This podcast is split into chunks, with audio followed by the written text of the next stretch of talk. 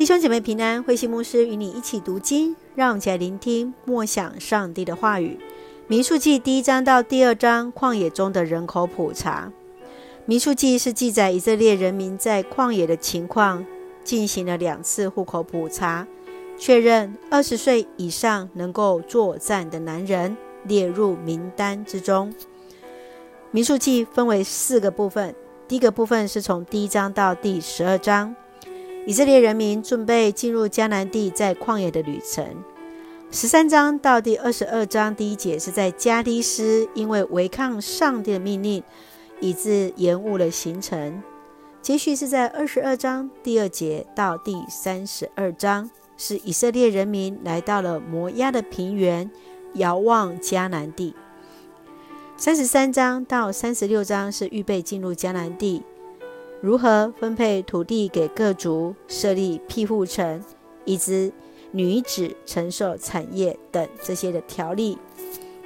我们来看民数记第一章，我们今天所读经的进度当中，这是第一次做户口普查以及清点人数，预备来组成军队，其中不包含的是利未族的青年。第二章是以色列各支派。他们如何分配扎营守卫的位置？各组是对着圣幕的四沟围来扎营，而形成的一个四方形。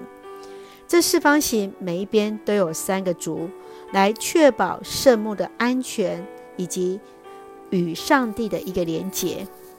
让我们一起从这段经文一起来思想。请我们来看第一章第一节。以色列人离开埃及后的第二年二月初一，上主在西奈旷野他的圣幕里对摩西说：“上帝让以色列人经过旷野，往应许之地迦南前进。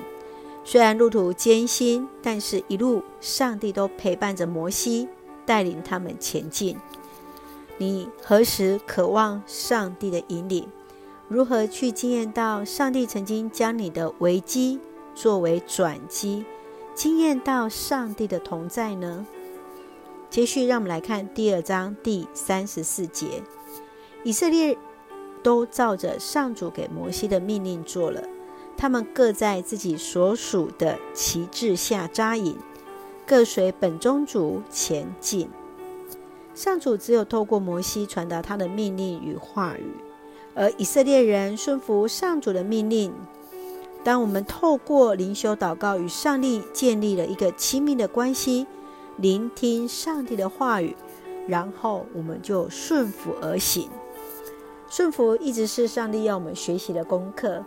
你是否能够按照上帝的旨意而行呢？愿主来帮助我们。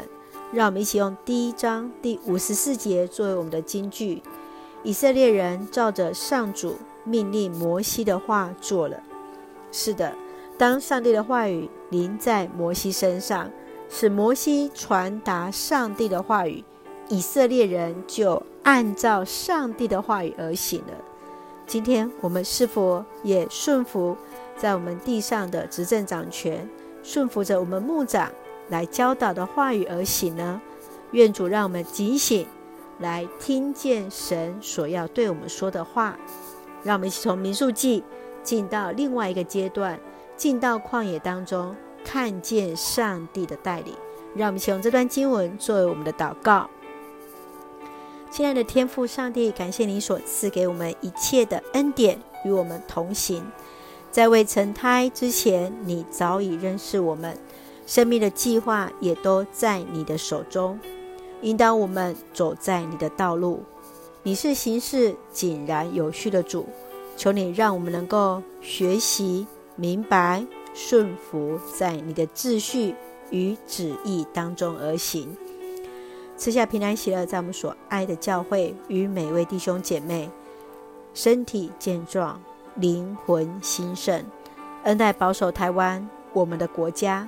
感谢祷告是奉靠主耶稣的圣名求，阿门。